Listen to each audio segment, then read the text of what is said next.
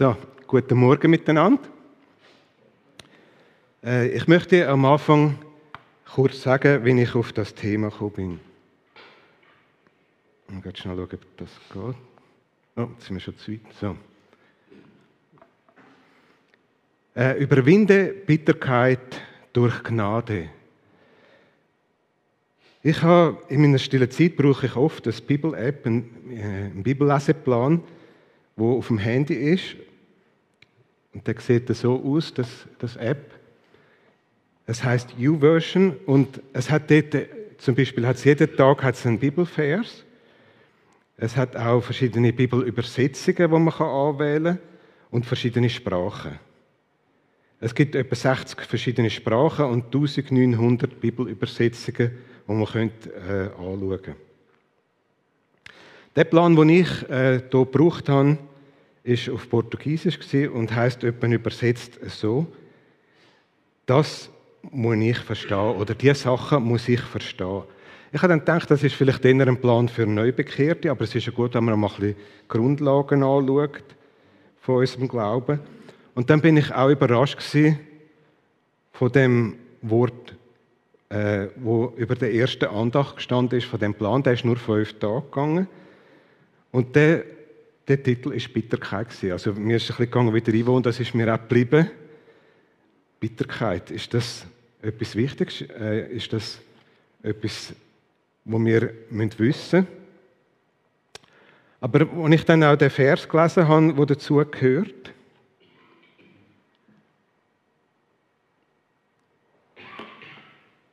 der steht im Hebräer 12, 15, äh, habe ich gemerkt, dass es um mehr geht. Und ich habe dann angefangen, Sachen zusammenzusuchen und habe gesehen, dass es gar nicht so viele Prediger gibt über das Thema eigentlich. Und habe gedacht, dass es gut ist, dass wir einmal eine auch haben in unserer Gemeinde. Es fängt so an. Achtet aufeinander, damit niemand die Gnade Gottes versäumt. Seht zu, dass keine bittere Wurzel unter euch Fuß fassen kann. Denn sonst wird, wird sie euch zur Last werden und viele durch ihr Gift verderben. Also das sind recht harte Worte. Ich möchte zuerst noch ein bisschen etwas sagen über den Hebräerbrief, in welcher Situation dass sich die Leute befunden haben, wo der Brief daran gerichtet worden ist. Man nimmt an, dass er zwischen 64 und 70 nach Christus äh, geschrieben worden ist. Jahr 64, weil dann die Verfolgung durch den Kaiser Nero angefangen hat und das Jahr 70, weil dort der Tempel zerstört worden ist. Und also die Verfolgung haben sie schon erlebt, aber der Tempel ist noch nicht kaputt gewesen. Das kann man aus diesen, aus diesen anderen Versen herauslesen von der, vom Epheserbrief. Es ist ganz sicher an eine judenchristliche Gemeinde geschrieben worden, weil sie sehr viele Sachen vom Alten Testament brauchen, sehr viele Bilder, sehr viele Leute auch als Beispiel, wie der Abraham zum Beispiel, Vater vom Glauben. Ähm, aber dass sie immer sagen, dass, ist, dass Jesus noch viel mehr ist als das. Jesus steht über dem alles. Und die Gemeinde hat sicher viel müssen durchmachen, auch Verfolgung, Benachteiligungen und ist an einen Punkt gekommen, wo viele in der Gefahr sind, den Glauben aufzugeben, den christlichen Glauben und wieder zum jüdischen Glauben zurückzugehen.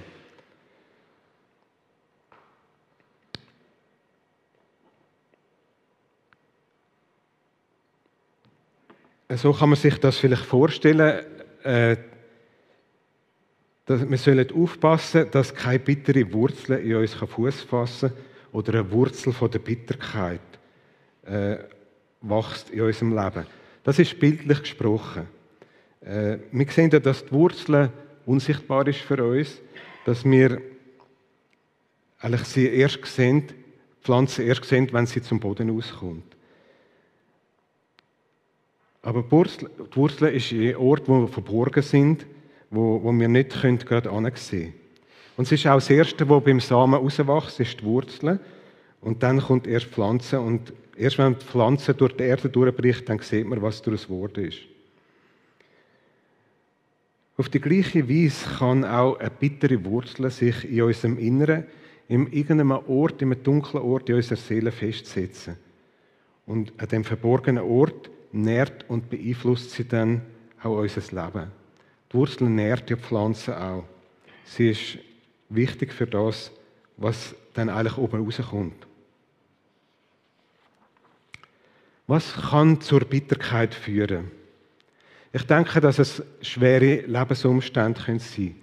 Zum Beispiel Leid. Ich habe einen Schwager, der seine 26-jährige Tochter hat beerdigen Und er ist dann am Grab gestanden und hat gesagt, die Eltern sind einfach nicht dafür gemacht, dass sie ihre Kinder beerdigen. Das sollte eigentlich umgekehrt sein. Er ist aber dann doch nicht bitter geworden, aber es hat ihm doch Mühe gemacht, einfach das, das Leid, das er erfahren hat. Bitterkeit kann auch verursachen, wenn man beruflich Misserfolg hat, wenn vielleicht jemand ein Geschäft hat, das nicht richtig läuft, wo man vielleicht einen großen Verlust gemacht hat, anstatt einen Gewinn. Aber auch Krankheit kann Menschen bitter machen. Krankheiten sind ja eigentlich äh, ja, sind, sind manchmal schwierig zum Durchhalten.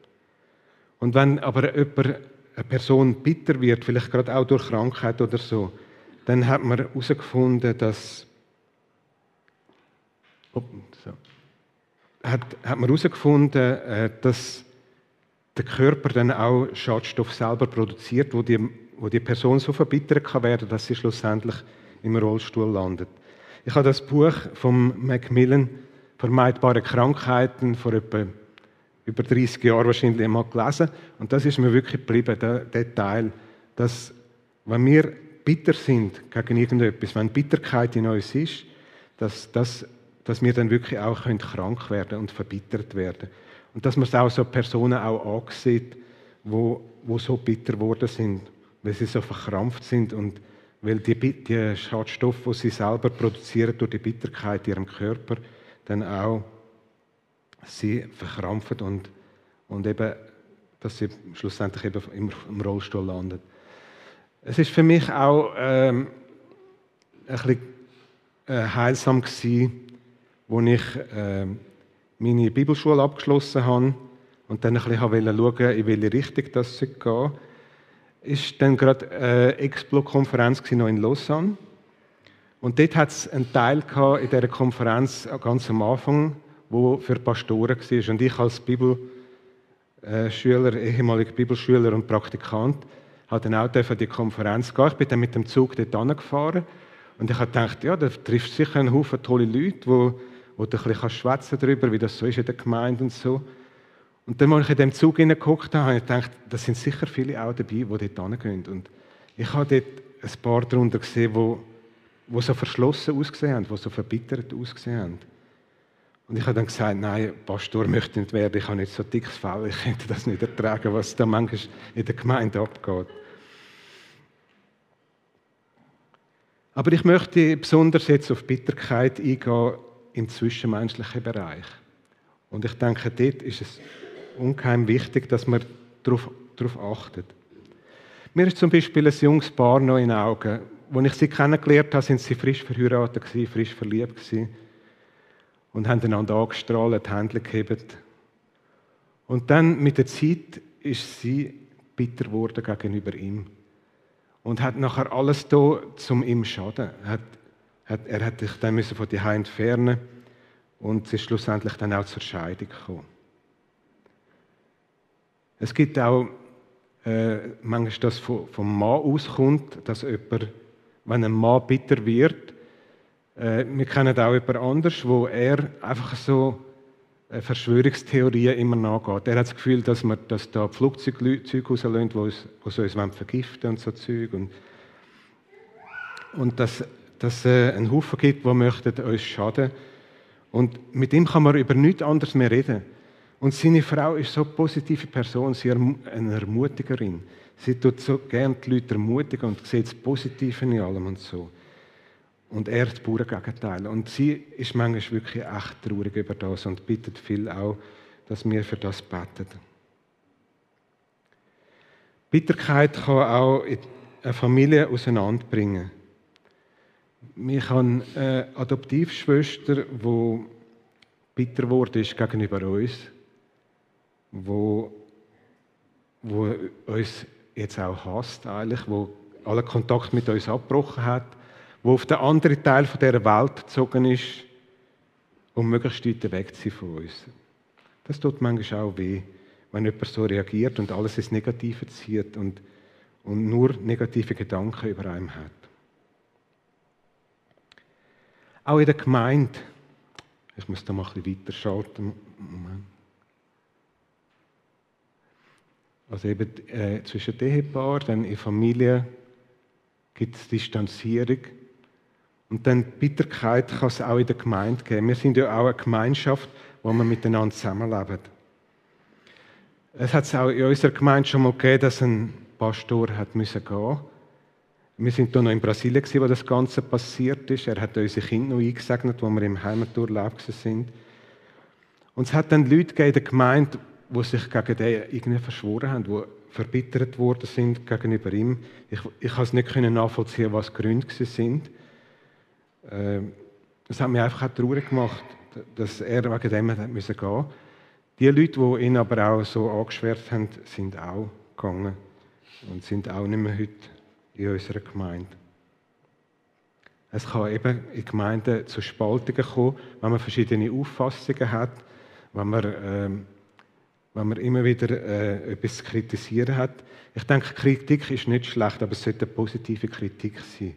Man sollte auch irgendwie Lösungsvorschläge probieren zu bringen.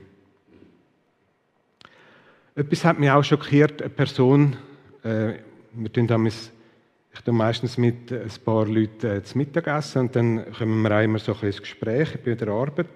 Und dann ein Arbeitskollege äh, wir haben das Thema ist, ist auf Krieg gekommen, halt, wegen, der, wegen der Ukraine auch und das Ganze.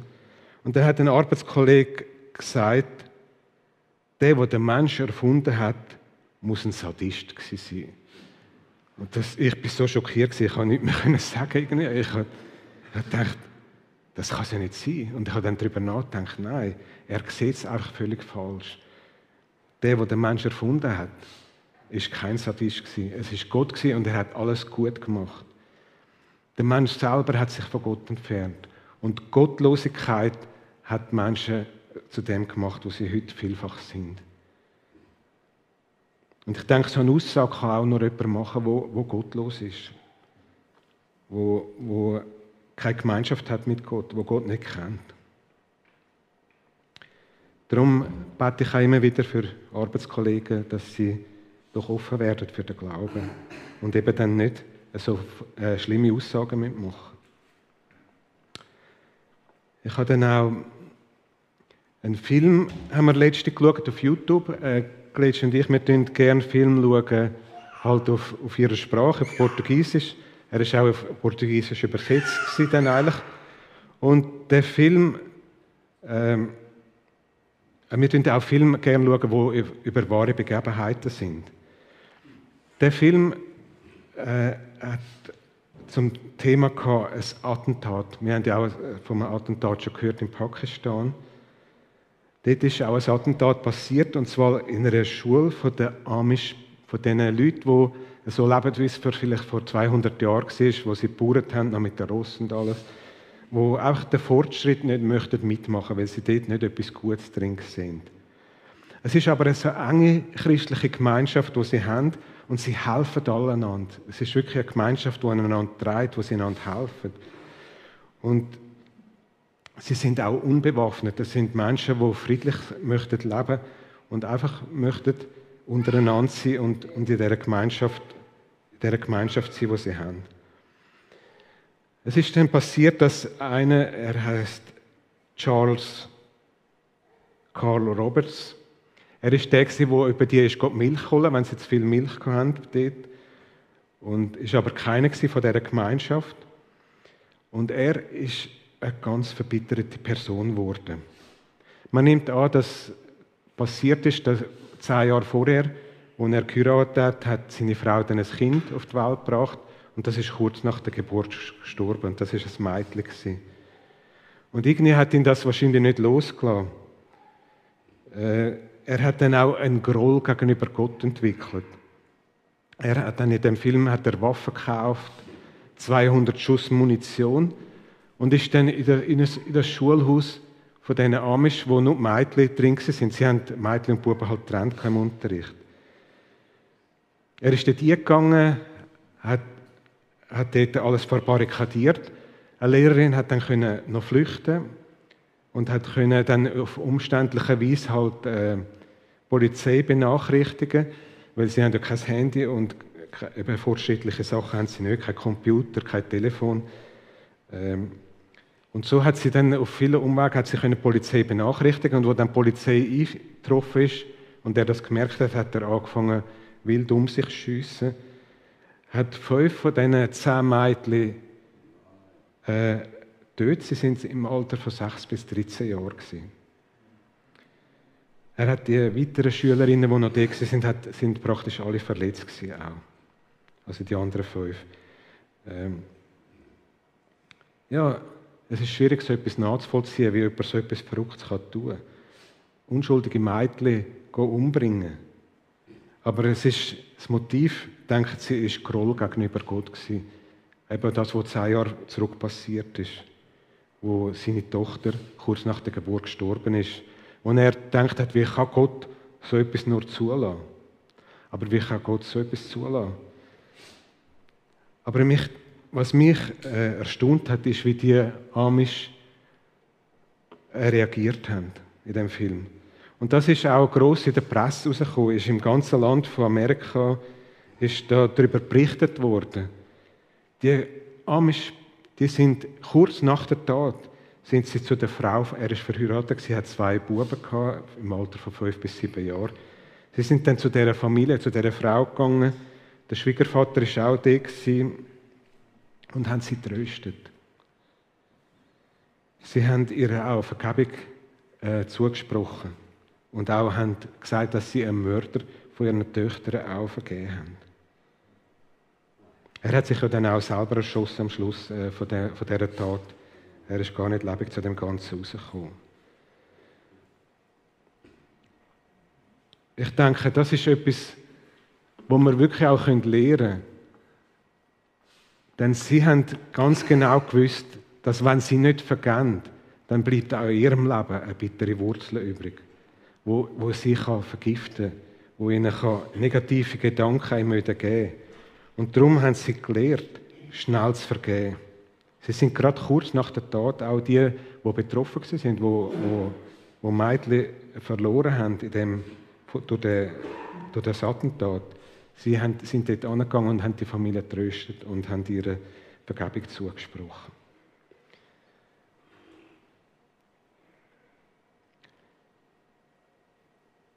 Bitterkeit ist manchmal wie eine Seuche, die unsere Seele vergiften kann. Und wenn jetzt Bitterkeit so grossen Schaden anrichten kann, dann ist es doch wichtig, dass wir probieren herauszufinden, wie wir Bitterkeit erkennen können. Vielleicht gibt es ja auch Bitterkeit in meinem Leben. Bitterkeit ist, wie die Yvonne gesagt hat, auch, es ist eine Geschmacksrichtung. Es hat vor allem mit der Zunge zu tun, wo man, wo man ja Geschmack kann erkennen kann.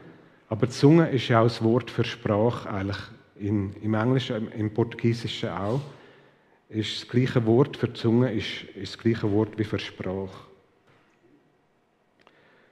Und die Bibel braucht das auch häufig im gleichen Zusammenhang. Unsere Worte können Macht ausüben, zum Guten wie zum Schlechten.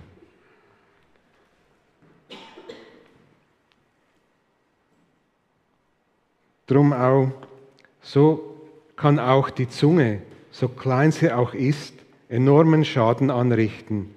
Ein winziger Funke steckt einen großen Wald in Brand. Jakobus 3,5. Die Zunge kann wirklich grossen Schaden anrichten. Mir ist da auch das Bild oder das Lied im Sinn von Manni Matter mit dem Zundhölzli. Wo er das Zundhölzli anzündet und nachher ist am Boden und dann hat es Feuer gegeben und am Schluss ist, ist die ganze Stadt abbrennt und, und so weiter. Die Zunge kann einen grossen Schaden anrichten, unsere Worte.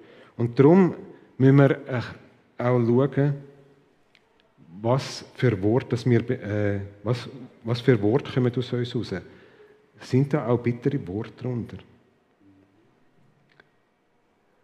Gott kann uns auch offenbaren, wenn wir mit jemandem im Gespräch sind, wenn wir aufmerksam sind, können wir auch vielleicht raushören, dass es Leute gibt, die bittere Worte haben.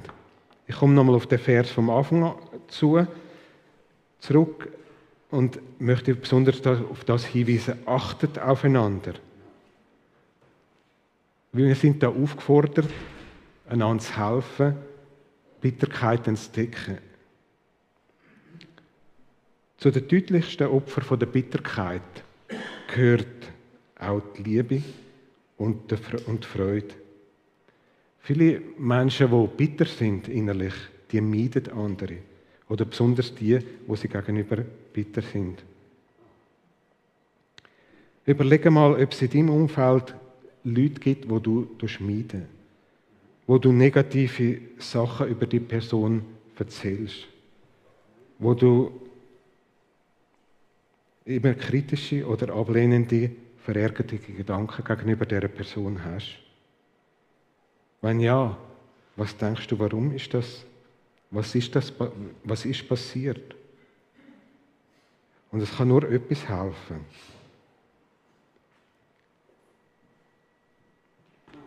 Und das sehen wir in dem Vers.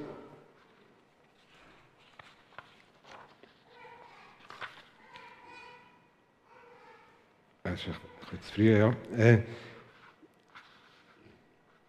wie ist das passiert?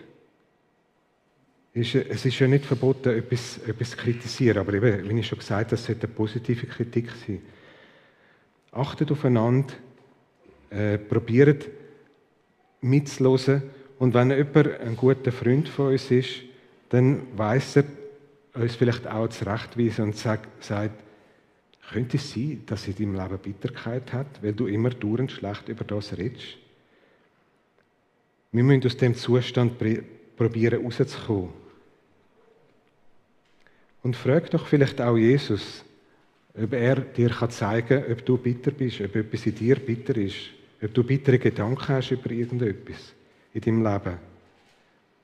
Wir müssen frei werden von dem. Er selber kann uns die Wunden heilen und uns befreien von dieser Bitterkeit. Wir sehen es da im Epheser 4. Befreit euch von Bitterkeit und Wut, vor Ärger, harten Worten, übler Nachrede, sowie jede Art von Bosheit. Seid stattdessen freundlich und mitfühlend zueinander, Vergebt euch gegenseitig, wie auch Gott euch durch Christus vergeben hat. Die beiden Verse sagen eigentlich ganz viel aus. Eigentlich geht es in die gleiche Richtung wie im Hebräerbrief. Aber das, wichtige Gegenmittel, das wichtigste Gegenmittel gegen Bitterkeit ist Vergebung und Gnade. Aus dem Grund hat der Autor in dem Hebräerbrief auch dann gesagt, man soll nicht auf Gnade verzichten. Ich möchte noch ein paar Worte über Gnade weitergeben. Manchmal haben wir vielleicht ein, äh, ja, ein falsches Verständnis von der Gnade. Es ist so, wenn es Gericht ist, dann kommt der, der verurteilt wird, das über, was er verdient hat meistens, wenn es ein Gerichtsgericht ist. Wenn jemand Barm Barmherzigkeit heißt, aber dass man das nicht überkommt, was man verdient hat. Und Gnade bedeutet, dass man das überkommt, was man nicht verdient hat. Äh, ich möchte einfach die Gnade in dem Hinblick noch ein paar, mit ein paar Beispielen unterstreichen.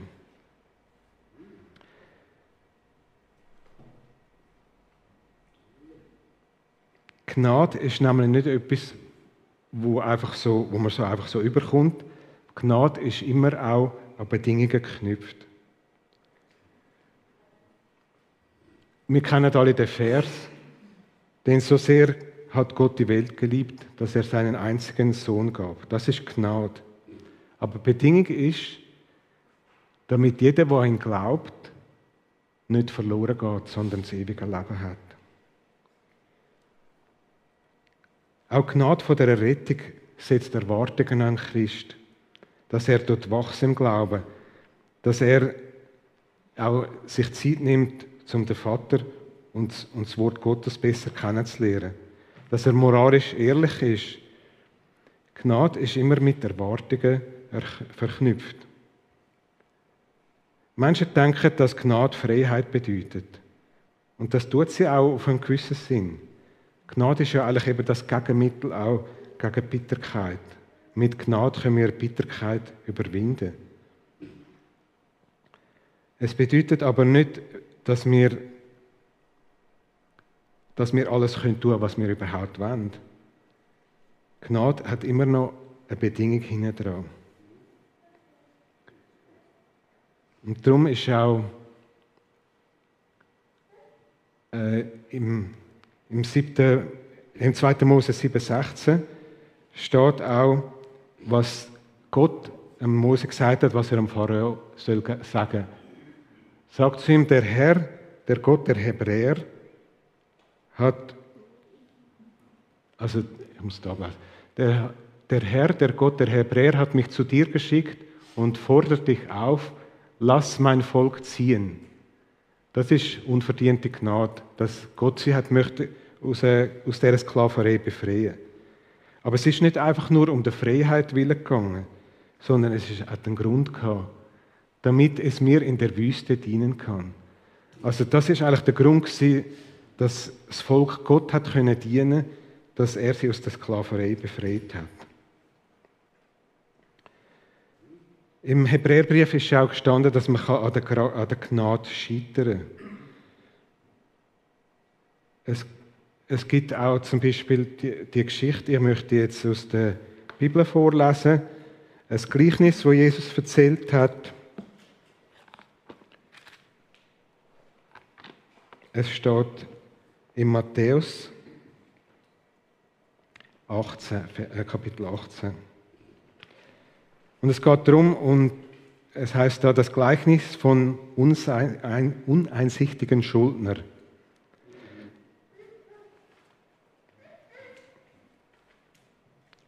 Deshalb kann man Himmel, das Himmelreich mit einem König vergleichen, der beschlossen hatte, mit seinen Bediensteten, die von ihm Geld geliehen hatten, abzurechnen. Unter ihnen war auch einer, der ihm sehr viel Geld schuldete. Ich habe das mal ausgerechnet, das wären 60 Millionen Tagelöhne gewesen, die er ihm geschuldet hat. Da er nicht bezahlen konnte, befahl der König das Folgende. Er, seine Frau, äh, er, seine Frau und seine Kinder und alles, was er besaß, sollen verkauft werden, um damit die Schuld zu begleichen. Doch der Mann fiel vor ihm nieder und bat ihn, hab doch Geduld mit mir, ich werde auch alles bezahlen. Da hatte der König Mitleid mit ihm und ließ ihn frei. Und er ließ ihm seine Schuld.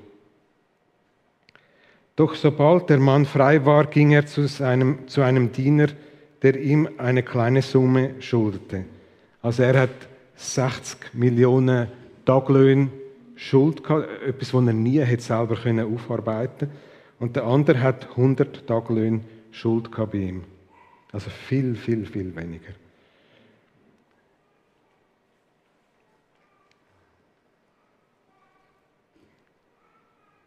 ging er zu jemandem, der eine kleine Summe schuldete, packte ihn am Kragen und, und verlangte, dass er auf der Stelle alles bezahlen soll. Der Diener fiel vor ihm nieder und bat ihn um einen kurzen Aufschub. Habt Geduld mit mir, ich werde auch alles bezahlen. Doch der Mann war nicht bereit zu warten. Er ließ ihn verhaften und einsperren, solange bis er die, diese, seine ganze Schuld bezahlt hätte. Als die anderen Diener das sahen, waren sie empört. Sie gingen zum König und erzählten ihm, was vorgefallen war. Da ließ der König den Mann rufen, dem er, von dem er seine Schuld erlassen hatte, und sagte zu ihm, Du herzloser Diener, ich habe dir deine großen Schulden erlassen, weil du mich darum gebeten hast.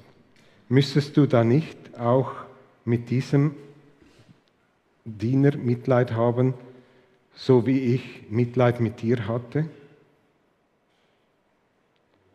Der König war so zornig, dass er den Mann ins Gefängnis werfen ließ, bis er seine Schulden bis auf den letzten Cent bezahlt hätte. Genauso wird mein Vater im Himmel mit euch verfahren, wenn ihr euch weigert, euren Brüdern und Schwestern zu vergeben. Also die Vergebung ist ja eigentlich Gnade zusprechen, eigentlich Gnade erwähnen. Äh, die ist unheimlich wichtig, dass wir von unserer Bitterkeit wegkommen. Da sehen wir nochmal den Satz. Ähm,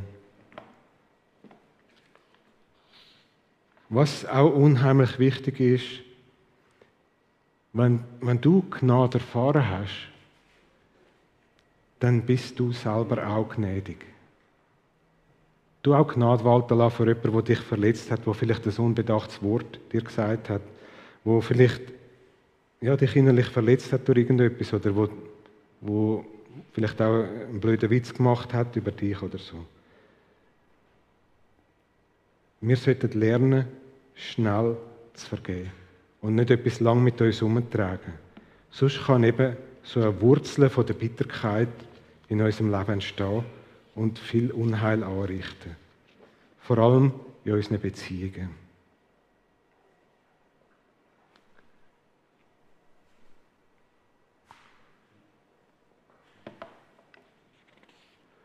Ich möchte noch etwas vorlesen vom George Werber.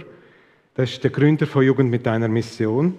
Und der hat ja junge Leute trainiert, dass sie dann in Gemeinden gehen und, und dort auch helfen zu evangelisieren. Und es hat mich auch noch beeindruckt und es passt auch gut zu dem Thema. Es ist ganz wesentlich, wenn wir über unsere Entmutigungen hinwegkommen wollen, lernen Sie sich kränken zu lassen. Wer dies nämlich nicht lernt, wird unweigerlich in einen Sog der Bitterkeit und Gehässigkeit, der für viele Gemeinden typisch ist, hineingezogen. Manche Leute beginnen ja ihr Frühstück damit, dass sie den Pastor durch den Kakao, durch den Kakao ziehen. Sie werden es in ihrem Dienst für Gott nie so recht zu etwas bringen, wenn sie, wenn sie auf ihrem Buckel einen großen Rucksack haben, in welchem sie alles Hässliche, was man ihnen angetan hat, für den Rest ihres Lebens mit sich herumschleppen. Der Rucksack wird sie früher oder später zu Boden drücken. Es gehört nun einmal zum Leben auf diesem Planeten, dass man Kränkungen erfährt. Und ohne Vergebung kann man nicht mit ihnen fertig werden. Wenn Sie ganz ehrlich sind, zu sich selber sind, dann müssen Sie wahrscheinlich eingestehen, zugeben, dass es mindestens einen Menschen gibt, auf, dem, auf den sie bitter wütend sind. Und dieser Mensch ist wahrscheinlich ein Christ. Das haben wir auch sehr zu denken gegeben. Und ich möchte einfach bitten, dass wir aufeinander Acht haben in unserer Gemeinde, dass nicht so bittere Wurzeln können unsere Gemeinschaft stören, unsere Gemeinschaft durcheinander bringen. Wie bei diesen Amish, die gewusst haben, wenn wir nicht vergehen, dann tragen wir etwas mit uns um, wo uns selber schadet. Und es hat ja nichts dazu beigetragen, wenn sie bitter geworden sind. Es hat ja, es hat ja die Mädchen auch nicht wieder lebendig gemacht. Es hat nur ihnen selber geschadet. Und ich denke, wenn wir das verstanden haben, das Prinzip, das Prinzip von der Gnade, wo auch Bedingungen hat, dass wir wenn wir Gnade zusprechen, dass man es dann auch soll vergessen und, und äh, wirklich erlassen. Ich möchte noch beten. Herr Jesus, ich danke dir für die Worte, die wir aus, ja, wir aus der Bibel rausgenommen haben, ja, wo mehr über das Negative reden eigentlich. Und ich bitte dich, Herr, dass du uns hilfst, dass wir Bitterkeit können schnell erkennen, sodass die Wurzel nicht anwachsen in unserem Herz und uns vergiftet, unsere Beziehungen, unsere Gemeinschaft miteinander stören. Ich bitte dich, Herr, dass du uns hilfst, dass wir dürfen, ja, von dir auch die Gnade erfahren, die, deine Vergebung und dürfen wissen, dass, dass es sich lohnt, mit dir zu leben. Wir möchten dich bitten, Herr, dass du uns aufzeigst, wenn es irgendetwas gibt in unserem Leben, wo muss bereinigt werden. Hilf uns, dass wir den Mut haben, einfach auch vielleicht auf eine Person zuzugehen. Dass wir vielleicht auch sagen können, wo, sie uns verletzt hat. Dass wir vielleicht auch können, wenn, wenn jemand bei uns Bitterkeit festgestellt hat, auch können vergeben Dass wir das Zeug können vergeben und vergessen Wie du auch vergisst all die Sünden, die wir dir bekannt haben, Herr. Weil du uns nicht mehr daran erinnerst. Wenn wir uns an Sünden erinnern, die in der Vergangenheit passiert sind, wo wir schon um Vergebung gebeten haben, dann ist es meistens der Gegenspieler, der uns darauf aufmerksam macht. Aber du wirfst unsere Sünden ins tiefste Meer, wo niemand mehr Zugang hat. Und ich danke dir, dass du uns so gern vergisst auch. Aber du möchtest, dass wir darum bitten, dass wir um Gnade bitten. Und wenn wir die Hände falten, ist das auch ein Zeichen dass, von der Gnade, dass wir deine Gnade brauchen und dass wir möchten mit dir leben, mit dir durchs Leben gehen. Du bist unser Herr und Heiland.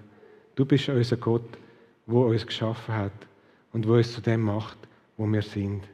Ich danke dir dafür. Amen.